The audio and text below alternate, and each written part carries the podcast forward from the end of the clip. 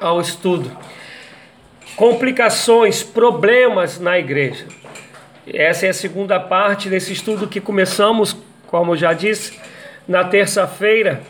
E entre as passagens lidas, né, eu comentei a que está em Filipenses 3, do 12 ao 21, que Paulo fala que ele ainda não chegou à perfeição, mas esquecendo das coisas que para trás ficam, ele avança em direção ao alvo, em direção a Cristo.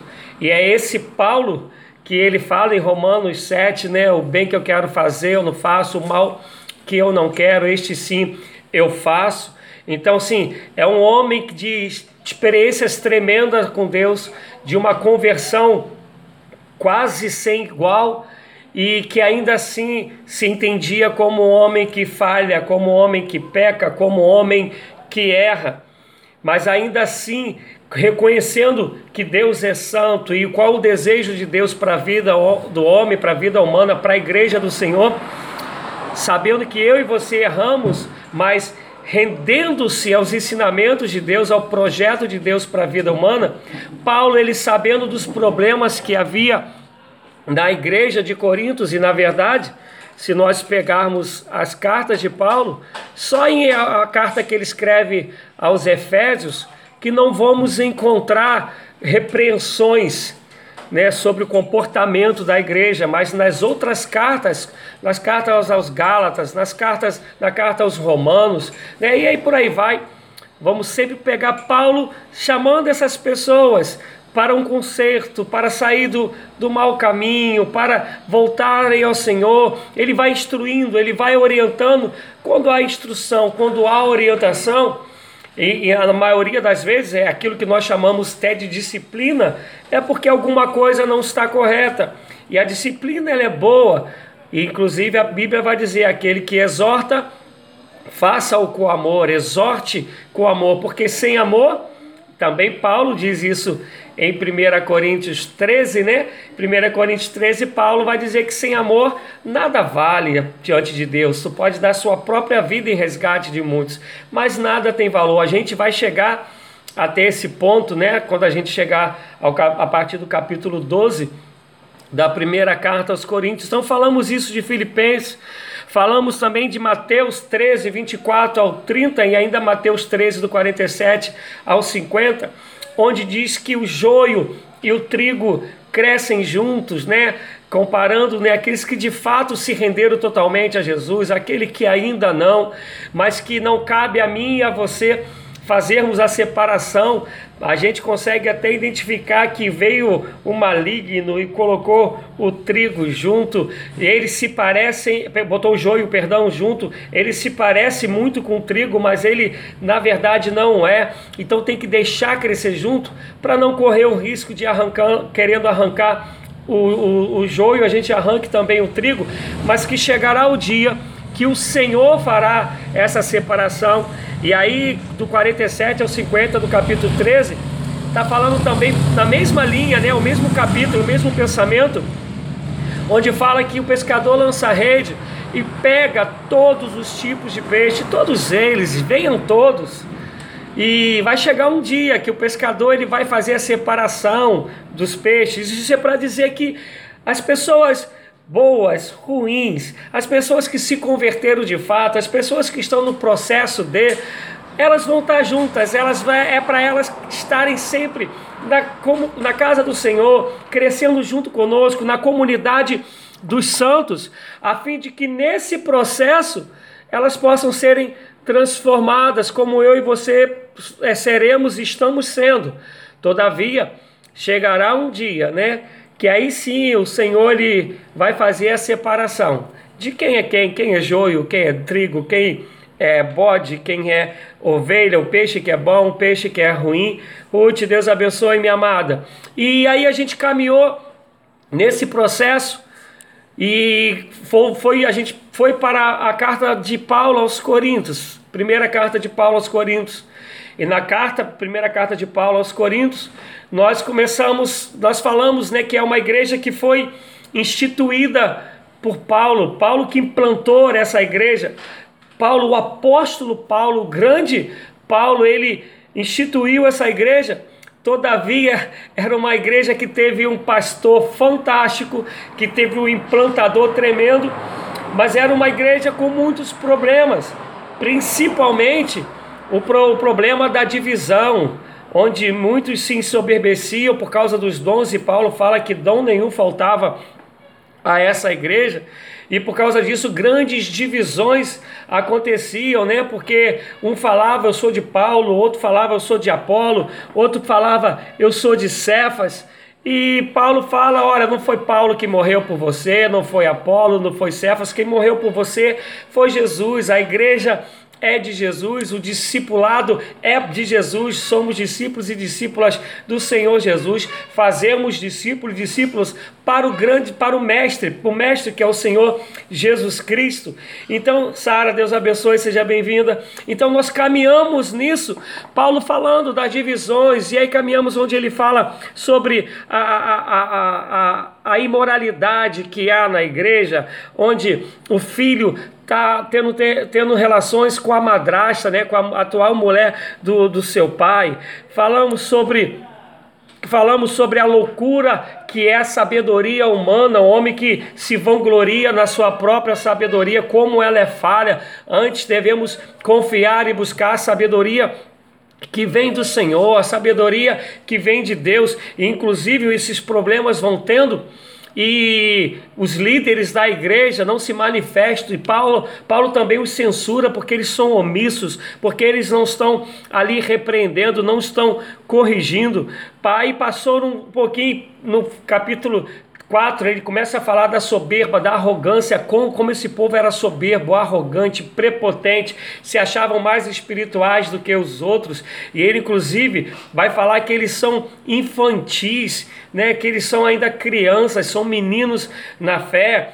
Paulo ele também vai falar sobre a imoralidade é, em relação ao culto, né? Pessoas que Diziam que cultuavam a Deus, mas cheio também ainda de crendices pagãs, cheio é, fé também levada ao paganismo, não tem como servir a dois senhores, ou somos de Jesus ou não, ou compreendemos o chamado do Senhor ou não. E depois ele vai falar que é uma vergonha que haja litígio, briga entre irmãos, e pior ainda é não ter ninguém sábio entre os irmãos, um ancião, um presbítero, alguém, um pastor, que possa chegar ali e orientar essas pessoas. E ele chega até falar: Poxa, vocês não poderiam sofrer o dano aquele que sofreu, a fim de que isso não escandalize, a fim de que isso não seja levado diante de um juiz que não é cristão e o escândalo seja horrível. Então, por, por não quererem ceder, por não quererem perdoar, por não quererem muitas das vezes tomar o prejuízo, estão aí fazendo, causando brigas, litígios e indo até diante diante de um juiz não cristão. Depois ele vai falar que o nosso corpo é santuário do Espírito Santo. Ele vai dizer que todo pecado que nós cometemos é fora do corpo, mas aquele que peca com a prostituição, ele peca contra o seu próprio corpo, e não sabeis vós que o vosso corpo é templo do Espírito Santo. E aí ele entra na parte do casamento, e eu falei, né, naquela parte que eu gastei um tempinho, ou investi um tempinho, falando qual a mentalidade dele quando ele diz que os solteiros não, não se casem, né? Paulo achava que Jesus viria para aquela época e ele sabe que quem casa tem a responsabilidade com seu cônjuge, que agora os dois são uma só carne, tem responsabilidade com, a, com os filhos, tem responsabilidade com as contas a pagar, com o pão de cada dia. Então Paulo queria que o pessoal gastasse, vamos botar assim, deixasse gastar toda a sua vida pregando o evangelho, porque ele cria que Jesus estava às portas, que Jesus ia voltar ainda na sua época. Quando ele escreve aos Colossenses, inclusive, ele começa a justificar isso que pessoas morreram e começaram a falar: "Paulo, você falou que Jesus viria, Jesus não veio e pessoas estão é, morrendo". E aí Colossenses é para ele explicar isso. E até que a gente chegou no capítulo 8. E foi onde a gente parou, viu? Fiz um resumo, sei lá, de uns 5 minutos mais ou menos, um pouquinho mais, do que a gente falou, mas depois você vai lá no YouTube e, vê né, a, esse estudo de terça-feira de anteontem. E paramos no 8. E aí é no 8 onde Paulo começa a, a, a orientar o pessoal E eu cheguei também a falar dessa parte que se podia comer carne ou não. E aí eu expliquei né, que a, a, um, alguns cultos que eram feitos Afrodite, a, a Baca, que é o deus da onde vem a palavra que muitos de nós conhecemos hoje, bacanal, né? essa, essa orgia sem pudor, sem temor, sem respeito ao próximo, esse amor à carne que deixam todos os padrões morais, todo o respeito pelo próximo jogado por, por terra.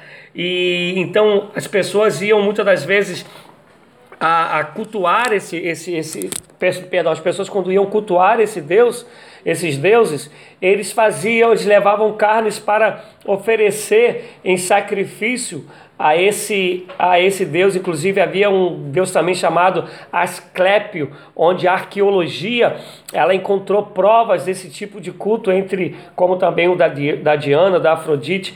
Então as carnes que sobravam e eram sempre as melhores carnes que tinham, as carnes que sobravam desse, desse culto, dessa, dessa adoração pagã, elas eram levadas para os açougues para vender nos açougues e ali nos açougues elas sendo é, é, é, vendidas às pessoas, os cristãos, alguns cristãos, principalmente os novos convertidos, ficavam com medo de comprar a carne porque a possibilidade de acabarem comprando uma carne que, foi, que havia sido sacrificada aos ídolos era muito grande. E aí há uma discussão se pode comprar ou não, se pode comer ou não. E é onde que Paulo fala: olha, amado, toda a terra pertence ao Senhor. Se quando tu comes, tu dá graças a Deus, não há problema nenhum em comer da carne, porque tudo é para o Senhor, para o Senhor nós comemos, para o Senhor nós existimos, para o Senhor nós respiramos, para o Senhor nós nos movemos. E aí no meio disso havia aqueles que entendiam isso, que eram maduros na fé, e aí desfaziam daqueles que ainda estavam começando a caminhada da fé, começando o entendimento, e aí esses que achavam que podia comer desfaziam desses que achavam que não podia comer.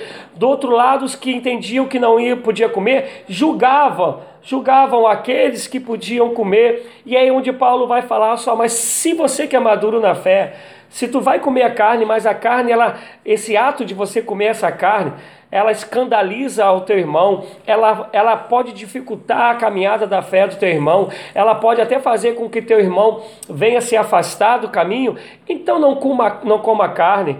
É melhor você ter consideração pela vida do seu irmão, é melhor você ter consideração, ter amor, ter empatia por esse por quem Jesus Cristo morreu na cruz, porque vale muito mais a vida do seu irmão, a vida do próximo, do que comer, o car comer a carne. E aí eu quero aproveitar isso para dizer o que a gente vive hoje da religiosidade, como religiosos mesmos. Quantas as vezes, amados, por causa de costumes, por causa de achismos, por causa de liturgias, nós ferimos outros, colocamos pessoas até mesmo fora do caminho do Senhor, nós machucamos vidas por quem Jesus morreu, por coisas que não são relevantes, porque o mais relevante é a salvação do outro. O mais relevante é o amadurecimento espiritual do outro. Mas nós, muitas das vezes, amamos mais as coisas do que as pessoas. Nós muitas das vezes amamos mais o comer, o fazer, do que amamos as vidas. Nós muitas das vezes amamos mais uma liturgia, os costumes, do que amamos as vidas. No nome de costumes, no nome de instituição, de instituição no nome de, de, de crendices, nós estamos colocando, estamos fechando a porta como os fariseus faziam, estamos fechando a porta de muitas pessoas que Jesus Cristo está esperando que eles entrem, que entrem e permaneçam no caminho, que o entendimento se abra. Pensa se não é assim, quanto de nós por causa de costumes, por causa de coisas materiais, por causa de nome, por causa de cargo, por causa de instituições, estamos matando na fé aqueles que acabaram de chegar, aqueles que ainda não têm o entendimento, que na verdade, para mim, se esses que se acham é, religiosos, se acham homens de fé, mulheres de fé, tivessem uma maturidade e a saber pesar na balança e entender que o outro é muito mais importante do que o meu costume, do que, como Paulo está dizendo aqui, do que o, fato, o ato de comer carne. Pô, não tem nada a ver eu comer carne, mas tem muito mais a ver a vida do outro, a salvação do outro, a libertação do outro, o outro poder estar comigo para crescermos juntos, para irmos sendo transformados juntos nessa caminhada de fé. Amém, amados? Amém? A gente, né, pelo menos no que aparece para mim, tem poucas pessoas no, no Instagram como também tem no YouTube. O YouTube mostrou aqui que deu uma, uma saída e depois, e depois voltou. Eu, quando comecei a fazer nesse horário, como também no horário de 5 e meia aos domingos, de 5 horas domingo, 5 horas da tarde, é justamente para a gente não ter muito tráfego, porque são muitas pessoas usando internet né, nos, no, nesse tempo. Então, para a gente ter uma, uma internet mais livre, eu, eu preferi fazer esse, esse horário. Mas até aqui nós entendemos, podemos então agora caminhar mais tranquilamente, porque lembra, estamos falando sobre problemas na igreja. Estamos falando sobre essa, esse ato ou essa atitude de pessoas que acham que a igreja não é para ter problema. Amado, Jesus Cristo veio para os enfermos e não para os sãos. Agora, uma das máximas dos tratamentos e aí principalmente se a gente pegar na parte dos dependentes químicos, é a pessoa se reconhecer enferma, a pessoa se reconhecer doente.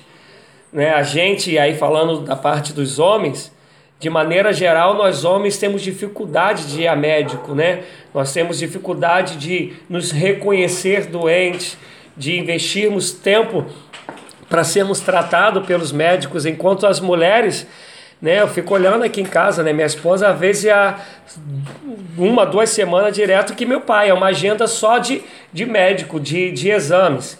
Eu confesso que acho que a última vez que eu fui ao médico foi para ver meu joelho, eu acho. Eu ah, nem lembro mais quando é que foi, quando é que foi esse, esse, esse negócio. Então, as, a base para qualquer tratamento é reconhecer que necessita ser tratado que necessita ser cuidado. E Jesus Cristo veio para esses. Jesus Cristo veio para cuidar de nós, para nos libertar, para nos transformar, para nos salvar. E aí ele pega todos nós, cheios de limitações, de problemas, de mazelas, é, necessitando nas mais variadas áreas do nosso ser, necessitando sermos transformados, sermos cuidados, e nos coloca juntos. E esse ajuntamento, esta comunhão, que o convite não é só para estar juntos, o convite é para vivermos unidos. E um dos problemas da carta de Paulo, da, da igreja de Corinto, onde Paulo escreve essa carta, é que eles estavam juntos, mas não estavam unidos. Eles estavam juntos, mas não havia comunhão. E é por isso que Paulo escreve e começa a falar, ele, a Bíblia começa lá em 1 Coríntios 1 falando sobre este apelo, a palavra está ali, apelo, uma súplica de Paulo para que não haja divisão na igreja, mas para que haja unidade. E nós precisamos compreender que o outro erra como eu erro. Nós precisamos com, compreender que o outro precisa de transformação como eu preciso. Alguns mais, outros menos, uns mais intensos, outros não. Mas falando sobre salvação, sobre conversão, precisamos compreender que todas as nossas mazelas, todos os nossos pecados precisam ser deixados, precisam ser é, precisam ser libertos. E isso é uma caminhada, é uma busca incessante minha e sua para que essas transformações elas aconteçam. É uma caminhada minha e sua para que essas transformações aconteçam sobre nossas vidas. Isso tem que ser uma busca constante nossa. Isso é Sei que tenho esses erros, sei que tenho essas falhas, mas eu me rendo aos cuidados do Senhor Jesus para ser transformado. Eu reconheço quem eu sou e nesse reconhecimento eu quero falar: Senhor, eu sou barro, você, o Senhor é oleiro, me transforma, me liberta. É o que a gente vai chamar de santificação, desse processo contínuo da santificação. Amém, amados?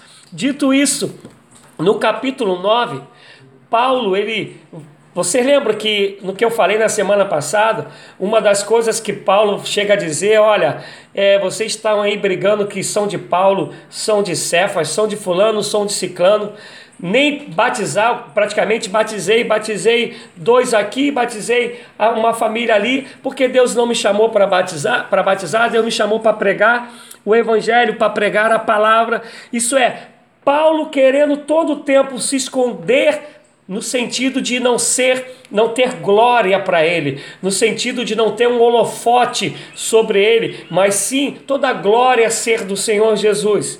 Mas ao mesmo tempo, Paulo sabia quem ele era em Jesus Cristo. E essa, esse ato de Paulo saber quem ele é, no capítulo 9, ele começa a falar que ele é um apóstolo que Jesus Cristo apareceu para ele no caminho de Damasco e o deu essa unção, esse ministério, esse chamado de apóstolo. E é como apóstolo que ele é, que ele está falando que ele tem autoridade para dizer o que diz, e na autoridade que ele diz o que diz, ele vai dizer que Jesus Cristo que morreu pela igreja, que Jesus Cristo que é o Senhor da igreja. Isso é Paulo vem falando o tempo todo de simplicidade, de humildade, de santificação, falando que não pode haver imoralidade, falando que não pode haver meninice, falando que a gente tem que crescer na fé, falando que a gente tem que parar de ser tratado só como leitinho. E aí eu quero abrir um parênteses, né? Como tá difícil hoje a gente corrigir alguém, a gente exortar alguém. É o que a gente, a maioria hoje chama, né, a geração de mimimi e o pior é que nós encontramos até pais que não querem mais corrigir os seus filhos, não querem mais é, disciplinar os seus filhos e bota ainda o nome de amor em cima disso. Eu fiz um, uma reflexão há pouco tempo aí, né, de que o amor ele tudo suporta. Mas o amor ele não permite todas as coisas. O que permite todas as coisas é omissão. E Paulo está falando: olha, é a hora de eu tratar com vocês de maneira diferente. Vocês precisam crescer. Mas enquanto vocês não crescem, eu tenho que dar a vocês só leitinho. E é para essa igreja que Paulo está falando no capítulo 9. Mas eu sou apóstolo. E é na autoridade de apóstolo, na autoridade de Jesus Cristo, dentro do chamado do Senhor Jesus Cristo, que eu faço isso. E uma das coisas lindas que Paulo vai falar, que eu, eu pelo menos eu acho linda no capítulo 9, eu quero ler aí contigo. E por favor, se você quer falar alguma coisa, se você quer perguntar alguma coisa, se você quer indagar alguma coisa, faça. Lembra que é um estudo, é uma devocional, é um bate-papo. Mas no versículo 19 do capítulo 9 de primeira carta de Paulo aos Coríntios, ele vai dizer assim: Porque, embora seja livre de todos, fiz-me escravo de todos, para ganhar o maior número possível de pessoas. Tornei-me judeu para os judeus, a fim de ganhar os judeus. Para os que estão debaixo da lei, tornei como se estivesse sujeito à lei, embora eu mesmo não esteja debaixo da lei a fim de ganhar os que estão debaixo da lei. Para os que estão sem lei, tornei-me como sem lei, embora não esteja livre da lei de Deus, e sim sob a lei de Cristo, a fim de ganhar os que não têm lei. Para com os fracos, tornei-me fraco, para ganhar os fracos. Tornei-me de tudo para com todos, para de alguma forma salvar alguns. Faço tudo isso por causa do Evangelho, para ser coparticipante dele. O que eu acho interessante é que todo esse processo de Paulo, tudo que ele tem falado até agora, todos os ensinamentos, todas as exortações, todas as instruções, todas as correções que ele vai dando à igreja no meio desses problemas todo que ele tá, que a igreja tem, Paulo ele fala que ele é apóstolo, mas depois ele vai falar que como apóstolo ele é servo. Por favor, preste atenção nisso. Você já reparou que nós estamos numa era de se levantarem apóstolos que dizem que toda honra tem que ser dada a eles. Tem aí até uma história, uma ideia de que os apóstolos têm que estar recebendo as primícias das tuas riquezas, das tuas posses. Tem aí uma ideia de que os caras são quase intocáveis, né? São mais santos do que Jesus Cristo, que andava no meio do povo, que comia no meio do povo, ainda era censurado porque comia com pessoas que, moralmente falando, não eram dignas de receber um rabino, de receber um mestre, de receber um senhor. Apóstolos hoje, hoje que querem toda a sua glória, O interessante é que a palavra apóstolo significa enviado, mensageiro. É o mensageiro do Senhor, apostolos, né, no, no, no, grego. E a gente vai pegando Paulo aqui falando, eu sou apóstolo, eu sei o chamado, a autoridade, a unção que está sobre mim. Eu vi Jesus Cristo, ele se apresentou a mim lá em Damasco. Todavia eu me faço de servo, eu me faço de escravo. E aí ele fala qual o porquê dele se fazer é, de escravo. Hoje está acontecendo o que nunca aconteceu. Toda hora, toda hora não, mas é a segunda vez que parece no YouTube que a conexão não está boa. Até hoje isso não tinha acontecido. Mas voltando aqui, é, minha filha falou que está oscilando. Até hoje não tinha acontecido isso, eu não sei explicar o, o porquê, né? Que a gente está pelo Wi-Fi, eu peço desculpa aí vocês por isso, né, até porque aqui não, não é um, estu, um estúdio, é uma internet da, da casa que a gente está usando para esse fim. E glória a Deus por isso. Então eu conto com a tua paciência, não vá embora, fique conosco aí até o final. E aí eu estava. É, Paulo fala que ele se faz escravo a fim de que pessoas sejam alcançadas para o reino. Qual é o propósito de um apóstolo, de um discípulo, de uma discípula, de um servo de Jesus Cristo, de uma serva de Jesus, de um cristão, de uma cristã, da igreja do Senhor Jesus? Qual é a razão de ser? Ganhar vidas para o reino, ser instrumento de salvação para o perdido, de libertação para o encarcerado e aí, Paulo, tendo todo o conhecimento que ele tem, tanto intelectual como conhecimento da revelação de Deus sobre a vida dele, tendo, tendo a, a, cidadania que era muita coisa mesmo, ele era judeu e tinha cidadania romana, ele podia transitar nas grandes potências da, da sua época.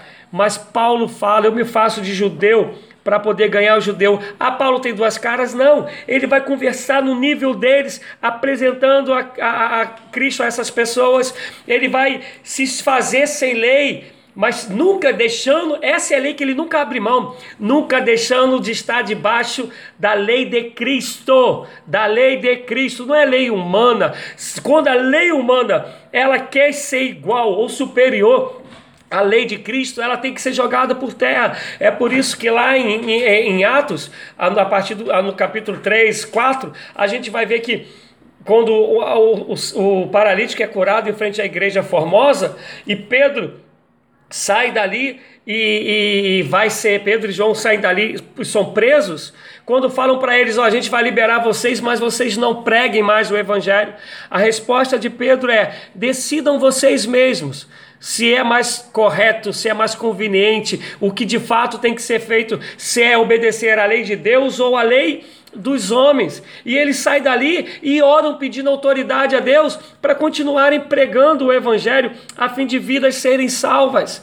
Então Paulo vai falar, olha, eu faço de judeu para os judeus, do sem lei é, dos que não tem lei, como se lei eu não tivesse, de forte para os fortes, porque o desejo de Paulo é que vidas entendam que Jesus Cristo é o Senhor.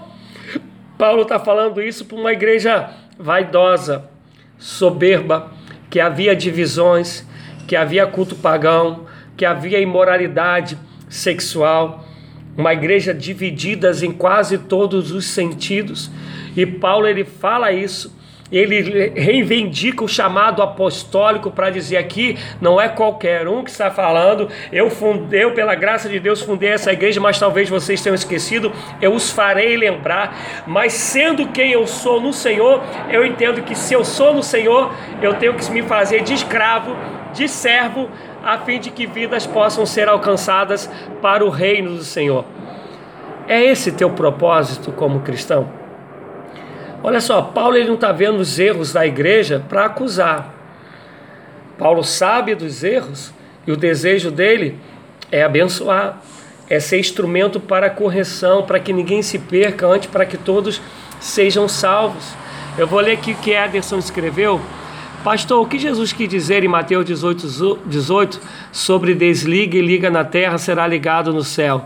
Tem a ver com ligar e desligar pessoas da comunidade cristã? Poxa, Edson, eu falei sobre isso esses dias, quando eu falei sobre perdão na quarta-feira. Se você ler o contexto, ele está falando sobre perdão, ele vai ele vai contando das ovelhas, da, da ovelha que é desgarrada, né? Que ele tem 100, uma vai embora. Ele fala da dracma perdida, aquela parte todas das coisas que são reencontradas. E aí ele entra no capítulo 18, ele vai falar sobre perdão. Se você souber que, que o irmão tem algo contra você, vai tentar ter com ele. Se ele não te ouvir, tu leve mais duas, três pessoas contigo. Se não ouvir, leve de novo, leve-o à igreja. Se ele também não ouvir a igreja, considere-o como publicano, como alguém que necessita da graça de Deus. E aí ele vai falar sobre isso, também vai falar sobre 70 vezes 7. E é nisso daí que ele vai falar que o ligar na terra será ligado no céu.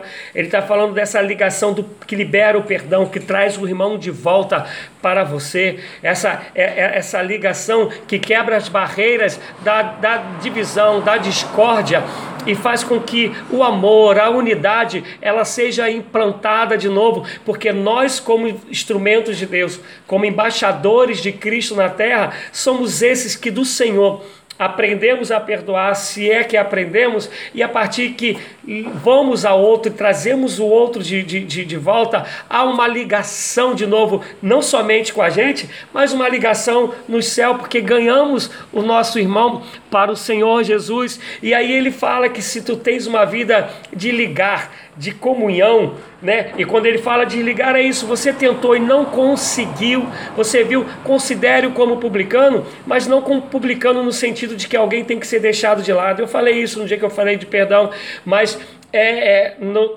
como publicano, como alguém que necessita nascer de novo como alguém que, ainda que possa estar na igreja, possa dar dízimo, possa falar da ceia, é, é, possa se dizer cristão, mas ainda não se converteu, não entendeu o que, que é o evangelho. Então, olhe para ele como alguém que precise ser alcançado, como alguém que precise ser salvo. E aí ele se desligar, e aí ele vai falar também da oração. Se essa comunhão, se essa ligação, se concordares sobre alguma coisa na terra, se de fato isso é de acordo com a vontade de Deus, também haverá uma concordância no céu e Deus te abençoará. Espero que eu tenha respondido isso. E esse era um dos problemas de Corintos, não havia essa ligação.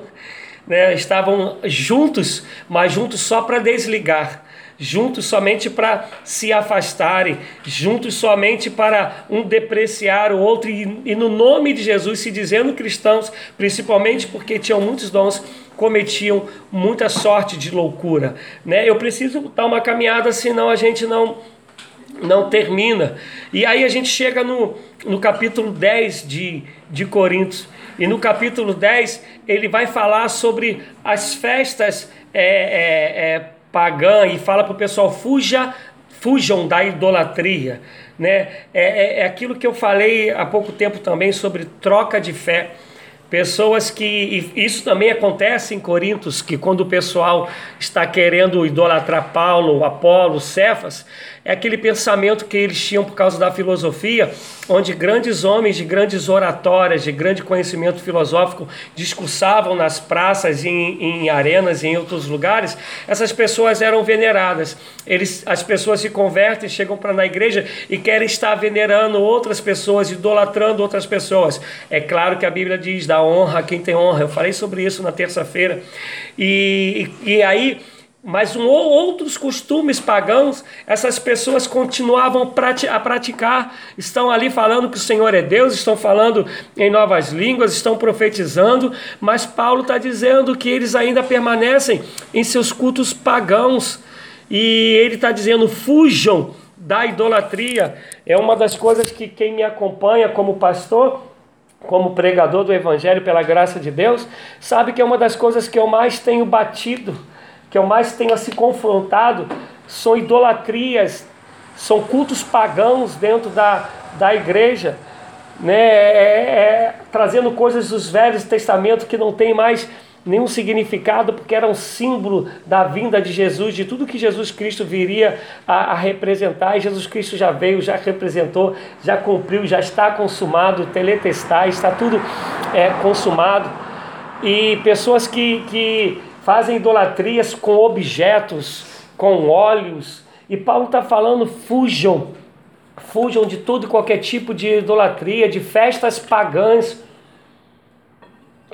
festas que adoram outros deuses, festas que idolatram outros deuses, fujam desse tipo de comportamento, desse tipo de festa. E aí, ainda no 10, eu quero que ler contigo, essa parte eu quero ler contigo, se você puderes, é, é 1 Coríntios 10, do 23 ao 33. Paulo vai falar assim em 1 Coríntios 10: tudo é permitido, mas nem tudo convém. 1 Coríntios 10, do 23 ao 33. Tudo é permitido, mas nem tudo convém. Tudo é permitido, mas nem tudo edifica. Esse é o segredo. O que, que edifica a mim? O que, que edifica o meu próximo? Ainda que eu possa, na liberdade de Cristo, vai edificar? Ele continua: ninguém deve buscar o seu próprio bem, mas sim dos outros. Eu quero abrir aqui de novo um parênteses.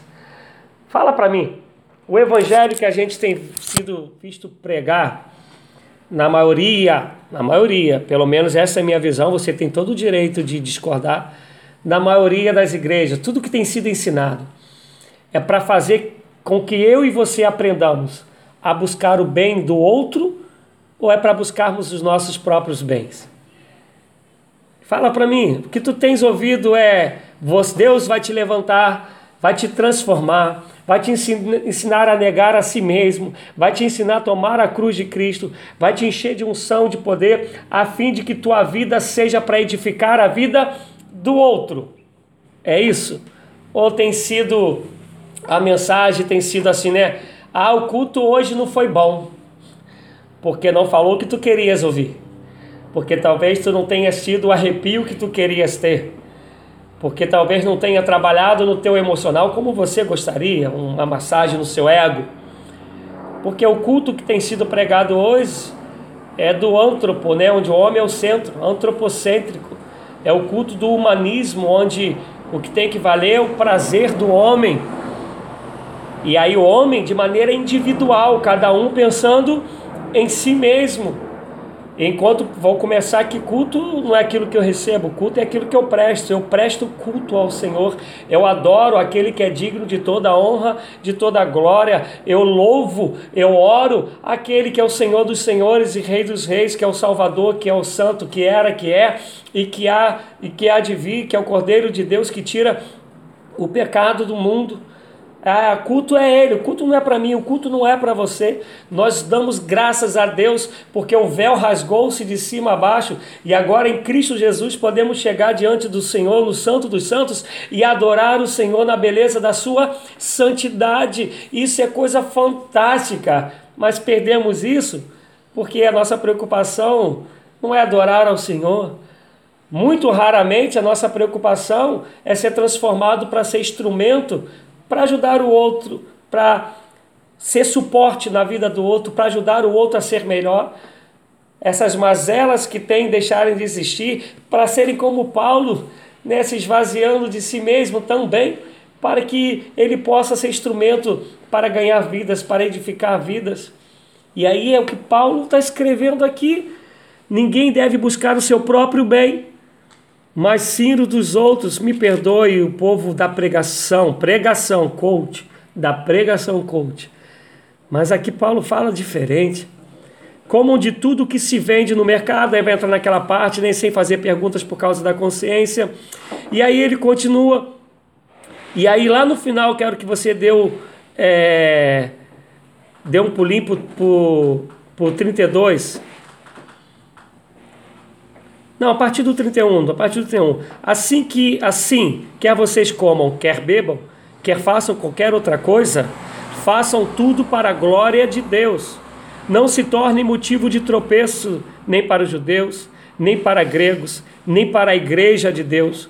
Também eu procuro agradar a todos de todas as formas, porque não estou procurando o meu próprio bem, mas o bem de muitos, para que sejam salvos.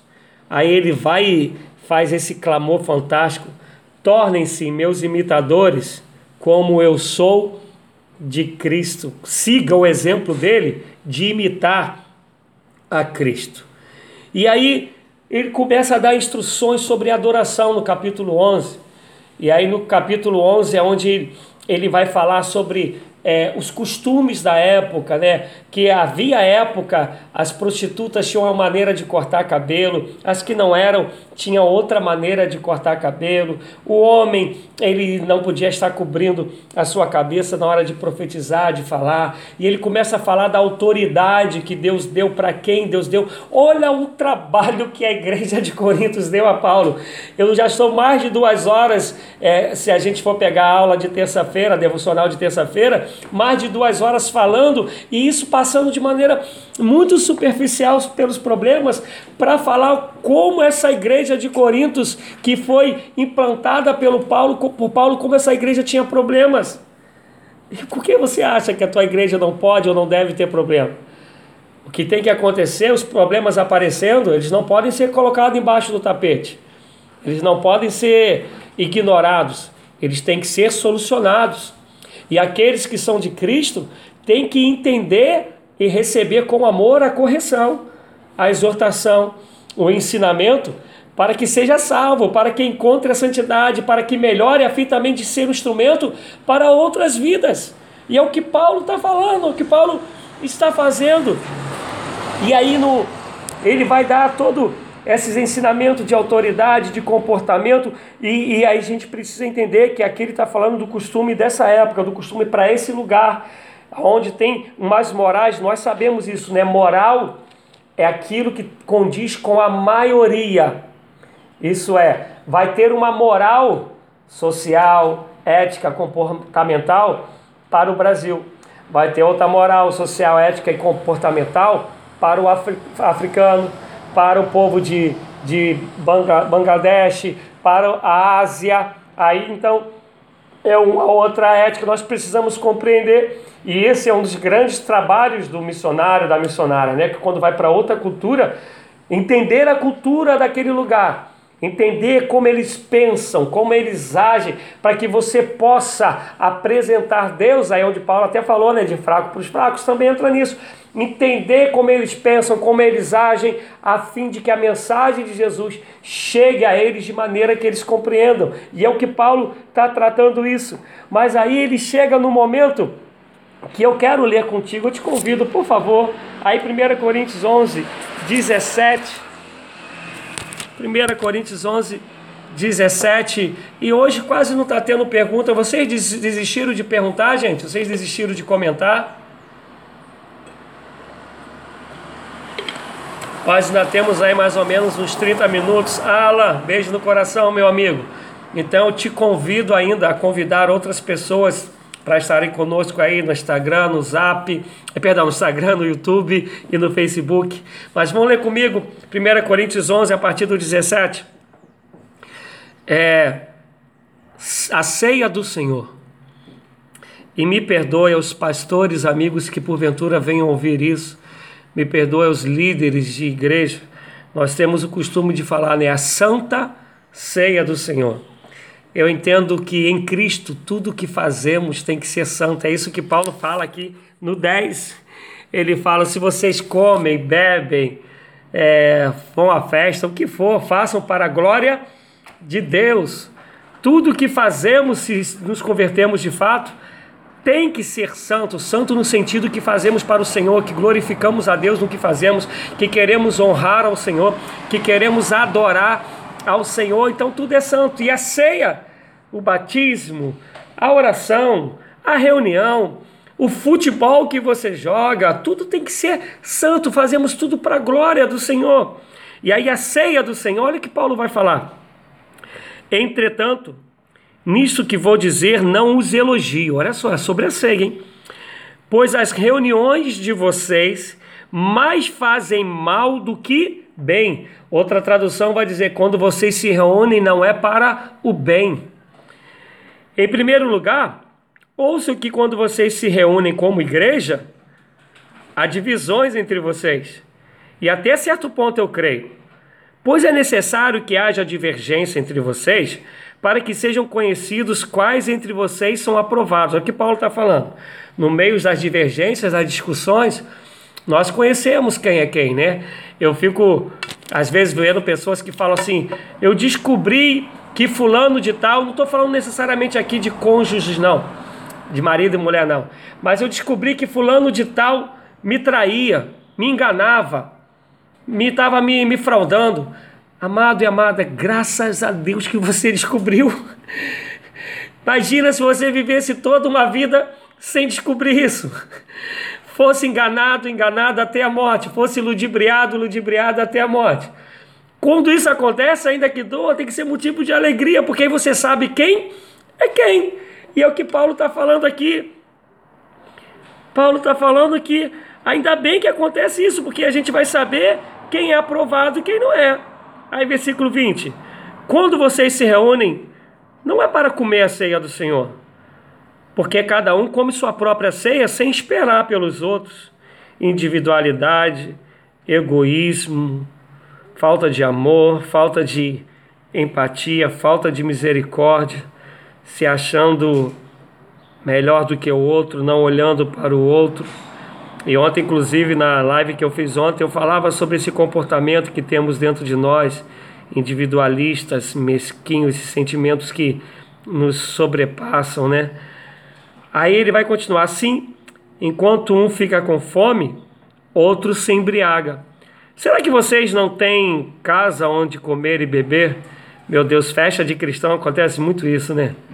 Meu pai, eu lembro de aqui de, de umas pessoas que a gente ia para festa de igreja, ou de alguém da igreja, essa pessoa ela levava, tadinho, levava um saquinho de mercado e colocava comidas ali dentro do, do, do saquinho. Minha esposa está falando que até hoje, né? E, e aí eu quero continuar. Ou desprezam a igreja de Deus e humilham os que nada têm. Que direi? eu os elogiarei por isso? Certamente que não. E aí ele vai falar sobre aquilo que ele recebeu do Senhor. Agora tu preste atenção, como naquilo que a gente chama de santo, de consagrado, a gente consegue fazer um montão de tipo de, de comportamentos maus, ruins, como muitas das vezes conseguimos ser hipócritas. Há um costume que, gente, eu, por favor, se alguém souber, me ajuda disso. Eu já estudei, já pesquisei, não sei. Já perguntei a pastores que, para mim, assim, tem uma capacidade intelectual enorme, que sei que estuda muito, mas também até hoje eu não descobri de onde saiu esse costume da troca do cálice. Né? Que aqui a gente vai ver que a, a ceia era comida mesmo, era um banquete que, que, que havia. E por mau comportamento, a partir do segundo século, isso começa a mudar. E no, no quarto século, praticamente, não, não existe mais esse tipo de ceia que era aqui, que era sentar, comer, e aí, né, na hora do pão, da graça, na hora do cálice, da graça, e por aí vai, né? É, mas já viu isso na troca de ceias, pessoas que têm até algo contra outro, como esse litígio que nós falamos aqui, e, está quem é da igreja sabe, né? Que se pudesse daria até uma banda no outro, mas porque vai trocar um cálice e fala: Eu te amo, eu sou um com você, eu sou um. Filho, acabou aqui no Instagram. Aí diz: Eu sou um com você, e na verdade não, não é um nada. Né? Eu conheço uma história de, de um pastor que tomou um monte de de pancada de uma determinada ovelha dele, nesse né, pastor, podemos dizer né, que, que foi traído por essa ovelha em um montão de tipo de atitudes. E num dia da, da ceia, a pessoa foi pegar o cálice justamente com, com o pastor e falou para o pastor assim: é, Eu te amo. E o pastor respondeu para essa pessoa: Eu não creio. E a pessoa pegou e saiu com o cálice, porque a gente acha que, porque é algo que nós falamos santo, nesse sentido assim, que é mais santo do que todas as outras nossas áreas das nossas vidas, nossas atitudes, o trabalho, o comer, o beber, e aí a gente santifica. Então, a gente nesse momento a gente pode ser hipócrita, a gente pode ser mentiroso, a gente pode ser enganador. Samuca, Deus abençoe. E aí usa um montão de tipo de comportamento que desagrada a Deus, que divide a igreja, e fala ainda que isso é no nome do Senhor Jesus, que isso é a ceia, a santa ceia do Senhor. E Paulo está falando, quando vocês se reúnem para a ceia do Senhor, não é para o bem, é para o mal. Vocês têm um comportamento egoísta, individualista, usam de hipocrisia, não pensam no próximo, não há transformação de fato na vida de vocês. Isso precisa mudar, é o que Paulo está dizendo. Fala que isso não acontece. E aí vem a troca do cálice. Eu te amo, eu sou um com você. Será que é mesmo um com você? Que é um com o outro? Perdemos a noção do temor a Deus, perdemos a noção do amor ao próximo. E aí eu tenho que continuar, eu tenho 28 minutos. E aí a partir do capítulo 12 até o capítulo 14, e depois vão faltar só dois capítulos para nós terminarmos, mas aí do capítulo 12 até o capítulo 14, Paulo vai falar sobre os dons. Paulo começa a falar sobre os dons espirituais, os quais eu, eu creio nos quais, melhor dizendo, corrigindo o português, nos quais eu creio.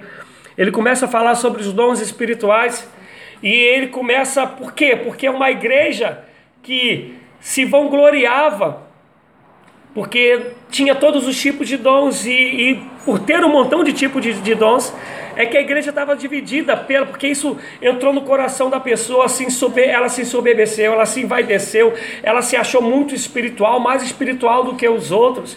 Começa a ter uma disputa de línguas, quem fala mais línguas, a gente vai falar disso né, de maneira assim resumida, porque eu não vou ler todos os capítulos, mas do 12 ao 14 é, é Paulo diretamente falando sobre os dons espirituais e como usar os dons espirituais, inclusive ele começa falando assim: quanto aos dons espirituais, irmãos, não quero que sejais ignorantes.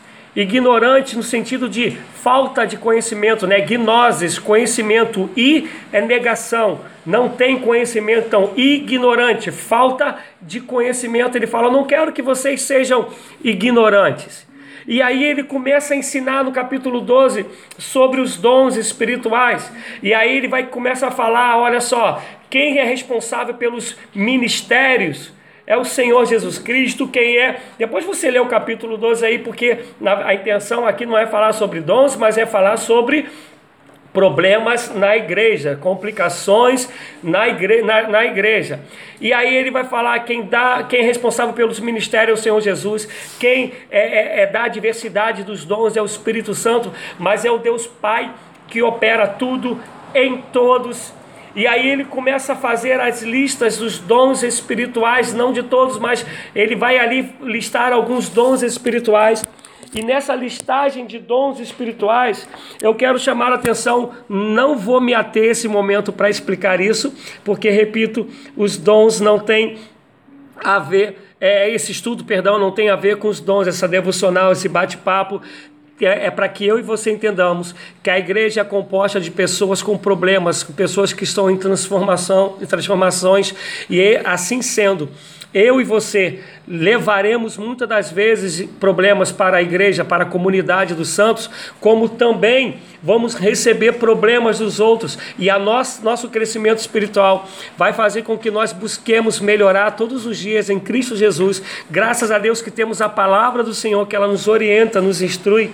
Ah, o problema é que poucos hoje querem ouvir a palavra, querem estudar a palavra, mas é ela que vem nos libertar, ela que vem nos transformar. E hoje a internet no YouTube está terrível, mas não está assim no Facebook, só no YouTube que está toda hora oscilando. E aí a gente vai, vai entender que há hoje um, um, uma fala de algumas, é, algumas denominações que acha que é o falar em línguas que te faz ter sido revestido pelo Espírito Santo, ter sido, né, né, algumas pessoas vão usar a nomenclatura, ter sido batizados pelo Espírito Santo. Mas eu quero ler contigo o que Paulo vai falar em 1 Coríntios 12, já no finalzinho, é a partir do versículo 27, 1 Coríntios 12, do 27 ao, ao 31. Preste atenção no texto, por favor, é só língua portuguesa. É leitura e interpretação. É, sem problema, Sara. Leitura e interpretação de texto. Olha só o que Paulo está dizendo, a partir do versículo 27 do capítulo 12 de 1 Coríntios. Ora, vocês são o corpo de Cristo, e cada um de vocês, individualmente, é membro desse corpo, né? Mão, dedos, braços, né? pernas e por aí vai. Assim, na igreja, Alguns aí que ainda acham que não é para congregar, é claro que todos nós somos igreja, mas aqui ele está falando da comunidade. Lá em Hebreus 10, 25, não deixai-vos as vossas congregações, como é costume de muitos. A igreja, o lugar da comunidade do, da dos santos, onde a igreja do Senhor se reúne como igreja comunidade, como igreja local. E aí Paulo vai falar o seguinte: assim na igreja Deus estabeleceu, Deus estabeleceu, primeiramente apóstolos. Você pode ver que inclusive é uma ordem. Reparou que é uma ordem hierárquica? Porque ele vai falando primeiramente, presta atenção. É, Deus estabeleceu primeiramente apóstolos. Em segundo lugar, em segundo lugar, profetas. Em terceiro lugar, mestres. Depois os que realizam milagres, os que têm dons de curar, os que têm dom de prestar ajuda ou dom de socorro, os que têm dons de administração e os que falam diversas línguas. E aí ele vai falar: preste atenção que isso é uma pergunta, é uma pergunta retórica. São todos apóstolos? Quando ele faz essa pergunta, que ele está dizendo? Nem todos são apóstolos. São todos profetas? Quando ele faz essa pergunta, que ele está dizendo? Nem todos são profetas. São todos mestres? Quando ele faz essa pergunta, que ele está dizendo, nem todos são mestres. Já entenderam, né? Tem todos os dons de realizar milagres? Tem todos os dons de curar? Falam todos em línguas? Aí essa exigência aí que todo que é revestido de poder, que todo que tem o batismo do Espírito Santo é obrigado a falar em línguas. E entra essa loucura aí de um montão de gente que imita a língua, que aprende a língua, só para não se sentir desqualificado, só para não se sentir rejeitado pelo aquele do ajuntamento da igreja. Aí o cara vai, o cara, a menina, quem seja, vai gravando, gravando como é que se fala. Daqui a pouco tá falando também para poder se sentir aceito, ou melhor, para ser aceito no meio da onde ele está ou ela está inserido ou inserida. Por quê? Porque foi ensinada essa loucura de que todos têm que falar em línguas. E Paulo está perguntando: falam todos em línguas? É uma pergunta retórica, é uma pergunta dizendo assim: claro que não falam. Claro que nem todo mundo, todo mundo tem os dons de curar. Claro que nem todo mundo é profeta. Claro que todo mundo, claro que não é todo mundo, é o que ele está falando. Todos interpretam? Claro que não. Entretanto, busque com dedicação os melhores dons, busquem com zelo os melhores dons. Amados, eu vou ser repetitivo, eu não sei porquê, está aqui na minha, na minha, na, no YouTube. Sua conexão está estável. Aguarde enquanto tentamos reconectar. Então eu não sei o que está acontecendo porque isso só está no YouTube. Não está nem no Instagram, nem está no Facebook. Mas quem porventura tiver no YouTube e, e, perder isso depois vai ficar gravado lá no meu canal. E a gente está caminhando para terminar. E aí no capítulo 13, ele vai falar assim: passo agora a mostrar-lhes um caminho mais excelente. Por favor, se você diz que Jesus Cristo é o seu Senhor, e se você não diz, hoje é o dia de Jesus Cristo te alcançar. Abra teu coração Permita-se ser encontrado por Jesus Cristo, ser envolvido pelo amor de Deus. Pare de olhar para o ajuntamento da igreja do Senhor e dizer: Eu não vou naquela igreja porque ali o pessoal é assim. Não, o pessoal ali falha pra caramba. Mas o pessoal também ali é gente boa demais, tem dons do Espírito Santo tem a graça do Senhor, tem a palavra de vida para você. É um pessoal que, na sua maioria, está querendo melhorar, está querendo ser transformado. Ainda que para algumas pessoas isso vai ser mais rápido, mais fácil, para outros vai ser demorado, para alguns vai ser mais fácil numa, numa área, para outros vai ser mais fácil em uma outra área.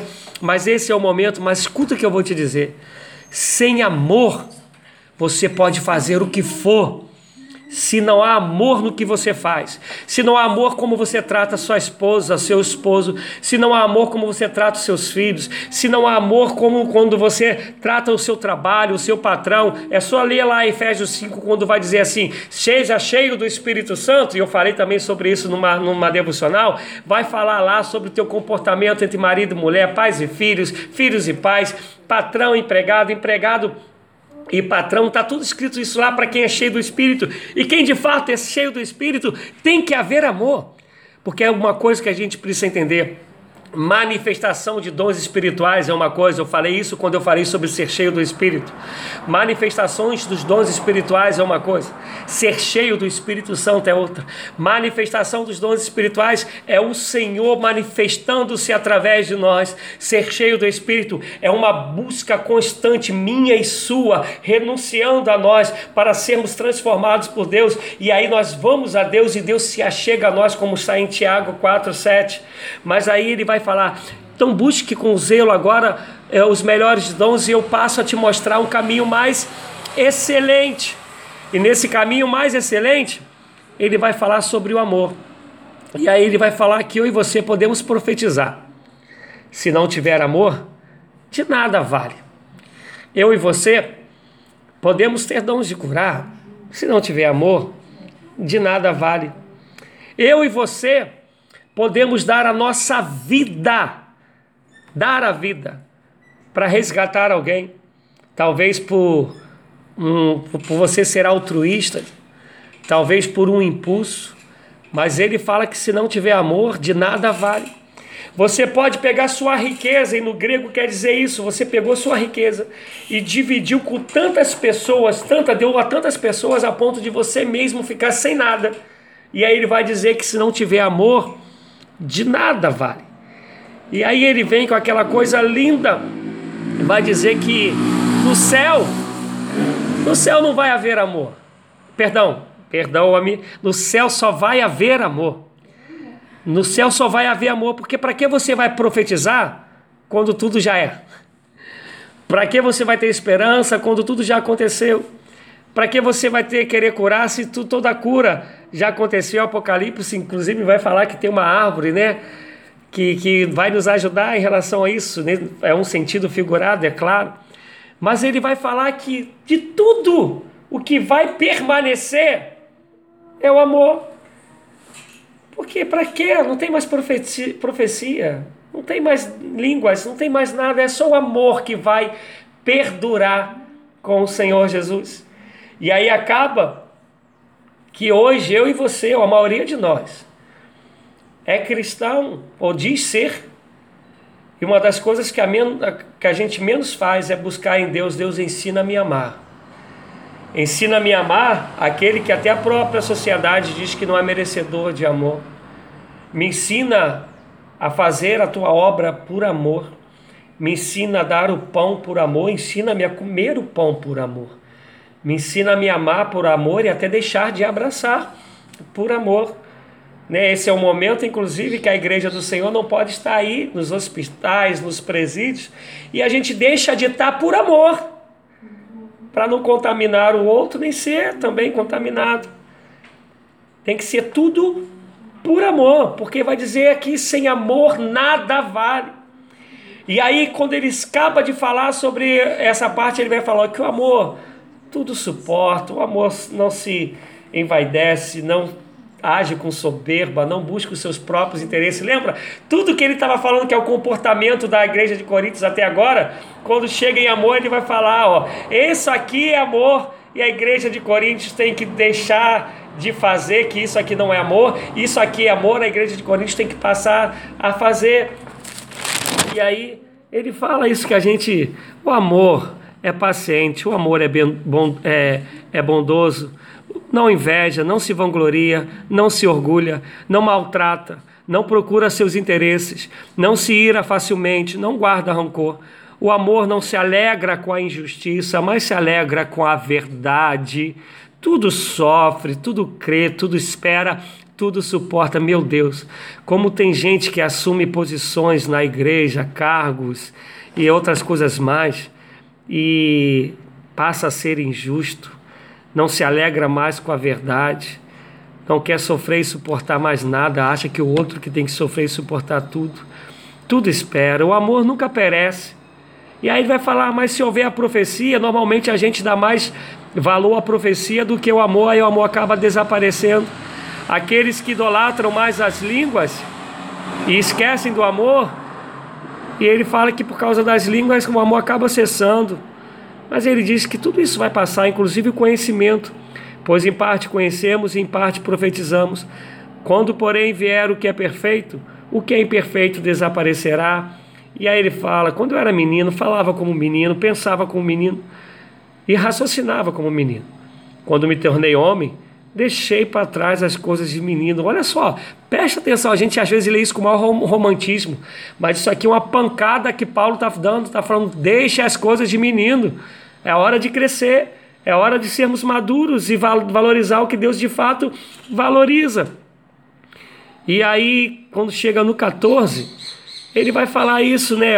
Busque com, com carinho, com amor, os melhores dons, mas principalmente o dom da profecia. Quando ele acaba de falar de amor, o que, que ele fala da profecia? Essa aqui é a profecia infalível, imbatível, inerrável. Passarão os céus e a terra, mas as palavras do Senhor não passarão. E aí o escritor Provérbios vai dizer que sem profecia o povo de Deus se corrompe. E aí a gente quase sempre pensa que é a profecia do profetizar como dom. Claro que também é, claro. Mas a maior profecia é essa. Tanto é que quando Paulo começa no capítulo 14 falar sobre línguas estranhas e falar sobre profecia, ele vai dizer: julgue a, a, a, a, na hora de a gente julgar entre a profecia e, e, e, e o profeta, ele falou: analisa realmente o que vem de Deus, o que não vem de Deus, se confere ou se não confere, seja como os bereanos, vai examinando quem é quem, o que é o que. A gente precisa ser maduro nesse sentido. E aí ele começa a falar, gente, vocês estão falando aí em línguas o tempo todo. Entra alguém na igreja e vai falar assim, vocês estão tudo doidão. E aí vou melhorar o português, né? Vocês estão tudo doidões. Rapaz, Mara, Cara, a pessoa que entrar onde está todo mundo falando em línguas, ele não vai entender nada. Se bobear, vai chamar o bombeiro.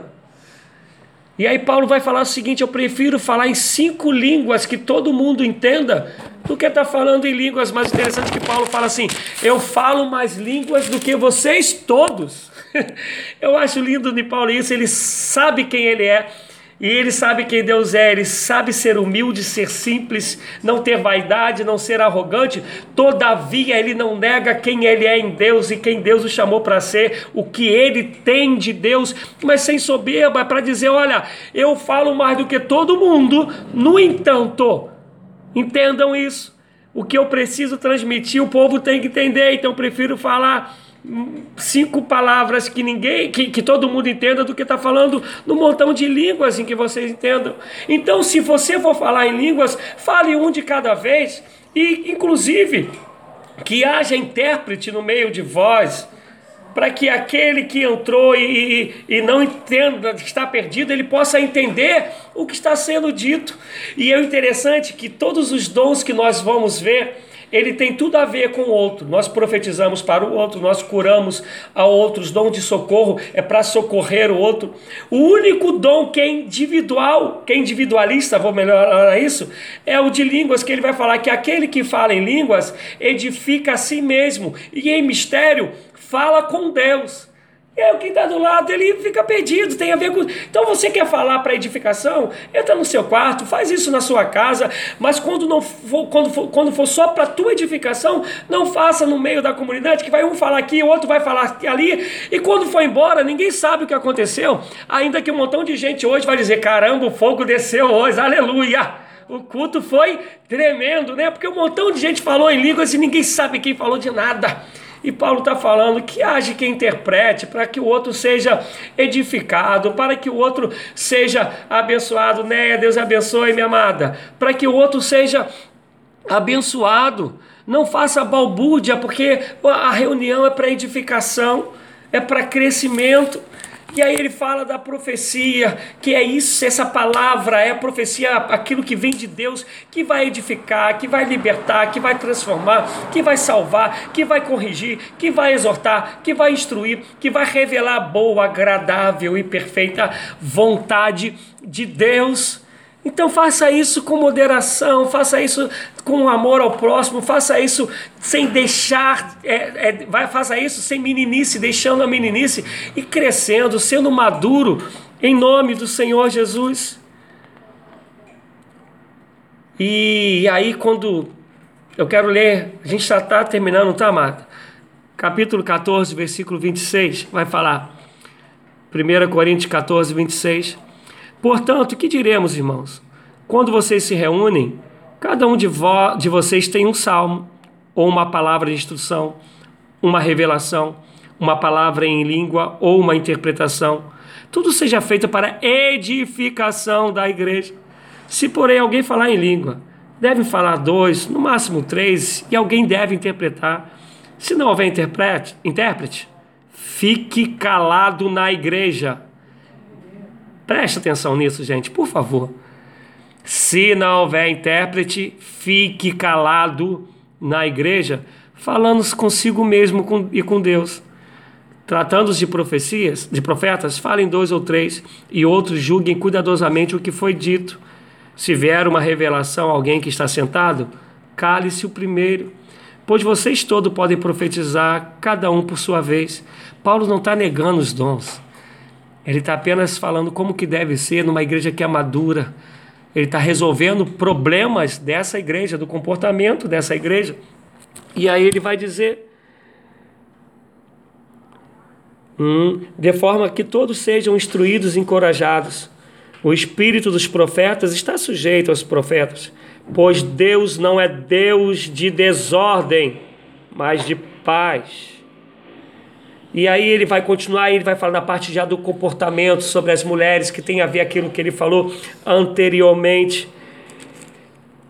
E aí no 39, portanto, meus irmãos, busquem com dedicação profetizar e não proíbam falar em línguas, mas tudo deve ser feito com decência e ordem. Nessa, nisso que ele havia acabado de dizer, se há quem intérprete, fale, se não há, fique calado, fala com você mesmo e com Deus. E aí a gente, por favor, não vou entrar aqui no costume né, do papel da mulher religiosa no mundo grego-romano, é, greco-romano, era daquela época.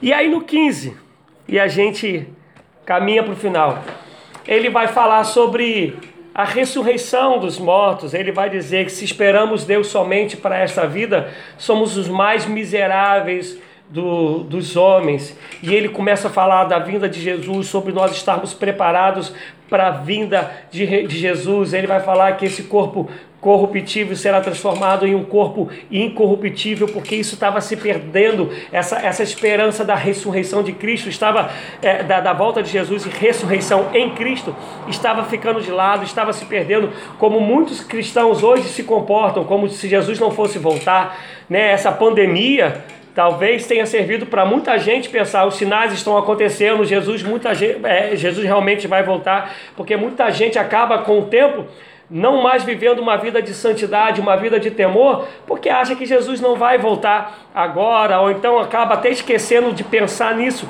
E Paulo vai escrever todo o capítulo é, é, 15 para falar sobre isso, sobre a ressurreição dos mortos. Entendam, Jesus Cristo voltará, mas nós vamos ser transformados. Esse corpo corruptível será transformado num corpo incorruptível para a glória de Deus, pois semeia-se né, um corpo esse que nós tomamos, esse corpo vão, esse corpo que vai ser consumido, mas Deus nos dará um corpo glorioso.